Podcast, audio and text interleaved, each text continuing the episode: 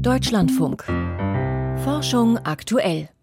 Venen oder Adern, die gibt's im menschlichen Körper, klar, es gibt sie aber auch an ganz anderer Stelle, in Blauschimmelkäse. Auch da sprechen Fachleute von Adern, die ihn durchziehen, Schimmelpilzadern. Und die sind typischerweise blau-grün. Aber vielleicht sind bald auch ganz andere Farben im Käse denkbar, bei gleichem Geschmackserlebnis. Im Fachjournal Science of Food haben Mikrobiologen aus Großbritannien jetzt ein Verfahren vorgestellt, das die Käsewelt bunter machen könnte. Volker Mrazek hat nachgefragt. Ist das jetzt alles großer Käse oder ganz im Gegenteil ein neuer Meilenstein der molekularen Kulinarik? Mikrobiologen der Universität Nottingham sind neuerdings imstande, Schimmelpilzkäse in allen möglichen Farbvarianten herzustellen. Gelb gesprenkelten Gorgonzola zum Beispiel oder Roquefort mit Adern in Pink statt in Blau-Grün. Ihm gehe es dabei nicht bloß um bunte Farbeffekte, beteuert Paul Dyer, Professor für Pilzbiologie an der britischen Hochschule. Ich möchte die Leute gerne ermuntern, Schimmelpilzkäse zu probieren. 120 verschiedene Aromastoffe hat man in ihnen schon entdeckt. Es gibt kaum etwas Geschmackvolleres als Roquefort-Käse aus Frankreich oder Stilton aus Großbritannien. Aber manche Menschen finden ihren Anblick nicht so appetitlich, diese dunkel-blau-grüne Schimmelfarbe. Vielleicht kann man sie ja durch ein helleres Blau begeistern oder durch ein rosa-rot.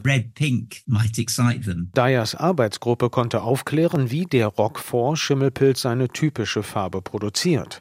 Sechs Gene und die dazugehörigen Enzyme seien für die blau-grüne Biosynthese zuständig, sagt Matthias Brock. Auch er ist Professor für Pilzbiologie in Nottingham. Das, was wir sehen, ist nicht wirklich das Wachstum von dem Pilz, sondern es sind die Sporen, die der Pilz produziert. Und diese Sporen besitzen Pigmente und diese Pigmente machen entsprechend dann die Farbe im Blauschimmelkäse, diese Venen, diese Adern, die den Käse durchziehen. Brock und Dyer griffen anschließend in das Genom des Schimmelpilzes ein. Wiederholt schalteten sie einzelne der sechs identifizierten Gene und damit auch die dazugehörigen Enzyme für die Pigmentsynthese aus. Und dann haben wir auch gesehen, dass wenn wir das erste Enzym kaputt machen, was also für die Hauptstruktur verantwortlich ist, wo alles danach drauf aufbaut, dann sind die Sporen weiß. Das bedeutet also, okay, jetzt ist kein Pigment mehr da und wir kriegen einen weißen Pilz.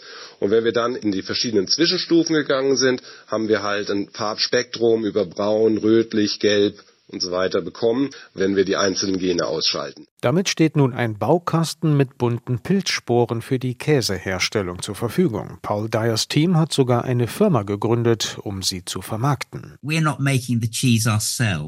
Wir selbst stellen keinen Käse her, sondern wir verkaufen die Pilzstämme an die Käseproduzenten. Früher haben sie zwar eigene aus ihrer Region verwendet, heute aber kommen viele der Schimmelpilzstämme, mit denen Käse geimpft wird, aus Nordeuropa, zum Beispiel aus Dänemark. Der Haken an der Sache, genmanipulierte Lebensmittel sind bisher weder in der EU zugelassen noch in Großbritannien. Die Mikrobiologen haben ihre bunten Sporen aber auch noch auf andere Weise produziert, durch die Bestrahlung der Blauschimmelpilze mit UV-Licht. Das hat zwar etwas von einem Schrotschuss-Prinzip, führte am Ende aber auch zu unterschiedlichen Farbmutanten. Und vor allem, es ist ein klassisches und erlaubtes Verfahren. Die so erzeugten Pilzsporen könne man also heute schon einsetzen, sagt Paul Dyer. Eine Firma in Schottland erprobt sie gerade. Dort gibt es ja die Highlands. Also stellt man sich einen Käse vor, der so grün ist wie sie. Einige Hersteller in England testen unsere Spuren ebenfalls.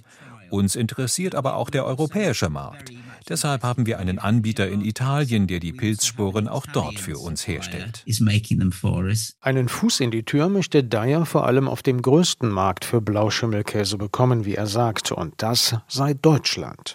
Ob kunterbunter Roquefort oder Gorgonzola aber wirklich auf dem Tisch landet, das entscheiden am Ende Verbraucherinnen und Verbraucher und die zuständigen Genehmigungsbehörden.